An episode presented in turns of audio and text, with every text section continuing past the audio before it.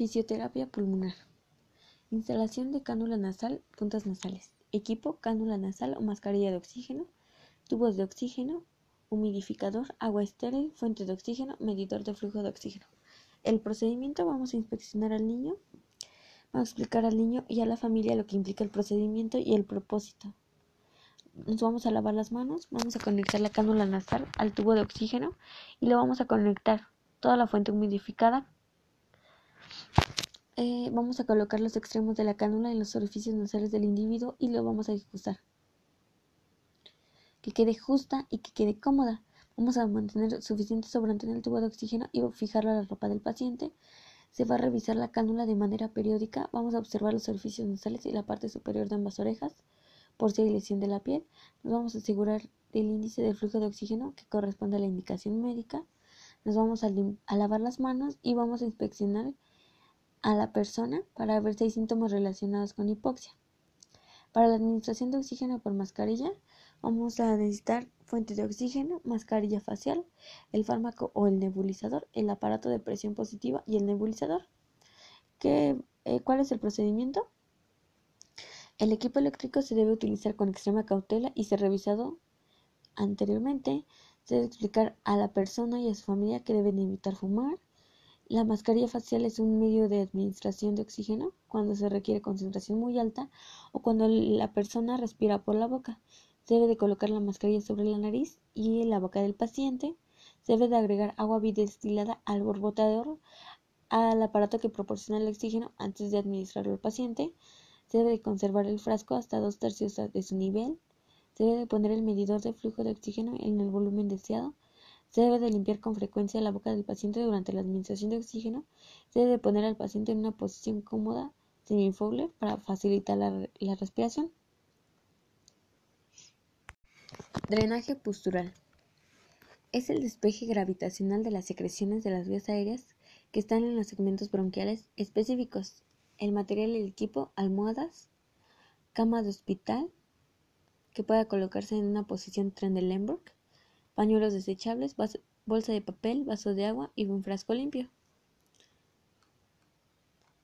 El procedimiento nos vamos a lavar las, las manos, vamos a seleccionar las áreas congestionadas que deben drenarse con base a la valoración de todos los campos pulmonares, la información clínica y las alteraciones detectadas en las radiografías. Debemos de colocar al paciente en posición adecuada para drenar las áreas congestionadas. Los vamos a ayudar a asumir la posición si es necesario. Le vamos a enseñar la postura correcta y colocación de los brazos y piernas. Vamos a ubicar las almohadas para apoyo y comodidad. Vamos a hacer que el paciente mantenga la postura. Después del drenaje, en la primera postura, vamos a hacer que el paciente se siente y tosa. Vamos a guardar secreciones expectoradas en un frasco transparente. Y si el paciente no puede toser, hay que realizarle una aspiración. Vamos a hacer que el paciente tome un breve descanso si es necesario Vamos a ofrecer sorbos de agua al paciente y vamos a repetir los pasos 3 y 8 hasta que se hayan drenado todas las áreas congestionadas seleccionadas. Y eh, ningún tratamiento deberá exceder de los 15 minutos y vamos a repetir la valoración de todos los campos pulmonares.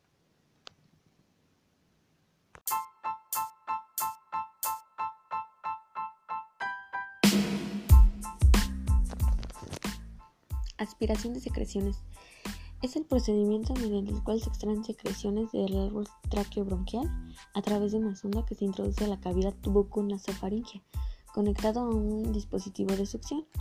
¿Cuál es el material y el equipo que vamos a necesitar? Aspirador, conector delgado, sondas de aspiración 12 o 14 French, sondas pediátricas o de alimentación 8 o 10 French, solución fisiológica o agua bidestilada, dos laneras con solución estéril, guantes estériles y desechables, casas estériles, anteojos de protección, cubrebocas, estetoscopio y saturómetro. El procedimiento.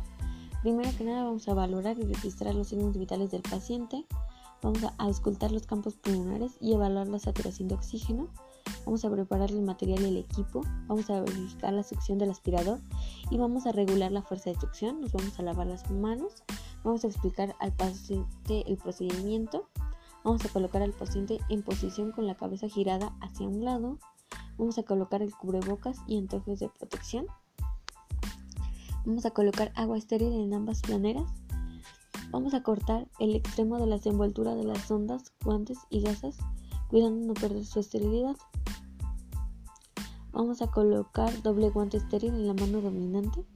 Vamos a conectar la sonda al aspirador, en específico al tubo de aspiración. Con el conector delgado vamos a realizar la medición de la sonda y la vamos a marcar.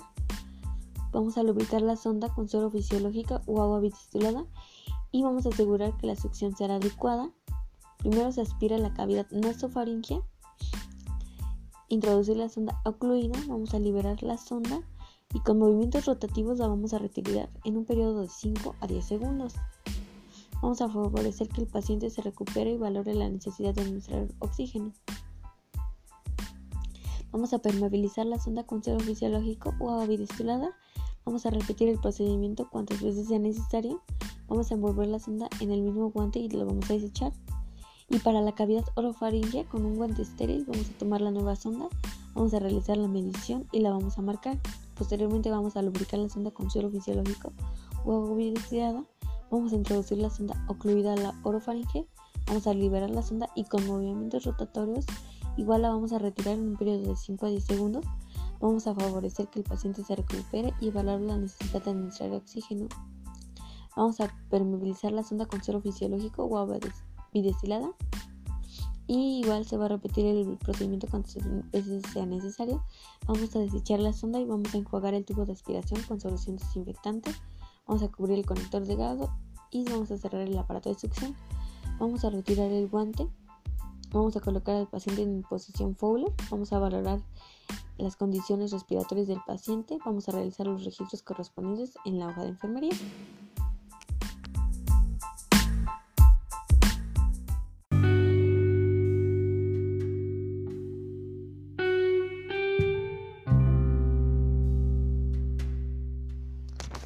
Traqueostomía. Es la creación quirúrgica de una vía aérea artificial en la tráquea sobre la superficie interior del cuello. Va a ser la inserción de un tubo a través de una apertura quirúrgica en la tráquea para mantener una vía aérea permeable. El material y el equipo que se van a necesitar van a ser guantes, cubrebocas, agua estéril, solución fisiológica, gasas, recipientes o flaneras estériles, hisopos, apósito que se acopla al tamaño de la cánula, cintas para sujetar la cánula, equipo para aspiración de secreciones, sondas y agua oxigenada. El procedimiento, vamos a explicar el procedimiento y su propósito. Vamos a reunir el equipo, nos vamos a lavar las manos, vamos a colocar el paciente en posición de rocier, vamos a inspeccionar la herida y el drenaje de traqueostomía Vamos a abrir el equipo y nos vamos a colocar los, guantes. De ser necesario, vamos a realizar aspiración de secreciones. Vamos a limpiar la herida y la periferia del estómago. Vamos a limpiar alrededor de la herida con hisopos o torundas de gasa con solución fisiológica. Si hay incrustaciones difíciles de retirar, vamos a utilizar agua oxigenada. Por ejemplo, 50% de agua oxigenada y 50% de solución estéril. Vamos a limpiar solo una vez con cada gasa y luego la vamos a retirar. Vamos a enjuagar por completo la zona limpia utilizando gasas empapadas con solución fisiológica. Vamos a limpiar la periferia del tubo de traqueostomía de la misma manera. Para el punto de inserción vamos a utilizar apósitos de traqueostomía preparados de forma comercial o artesanal. Vamos a aplicar el apósito, vamos a asegurarnos que el tubo de traqueostomía esté fijado con seguridad Vamos a hacer que un ayudante se ponga un guante estéril y mantenga el tubo de traqueostomía en posición mientras nosotros cambiamos las cintas.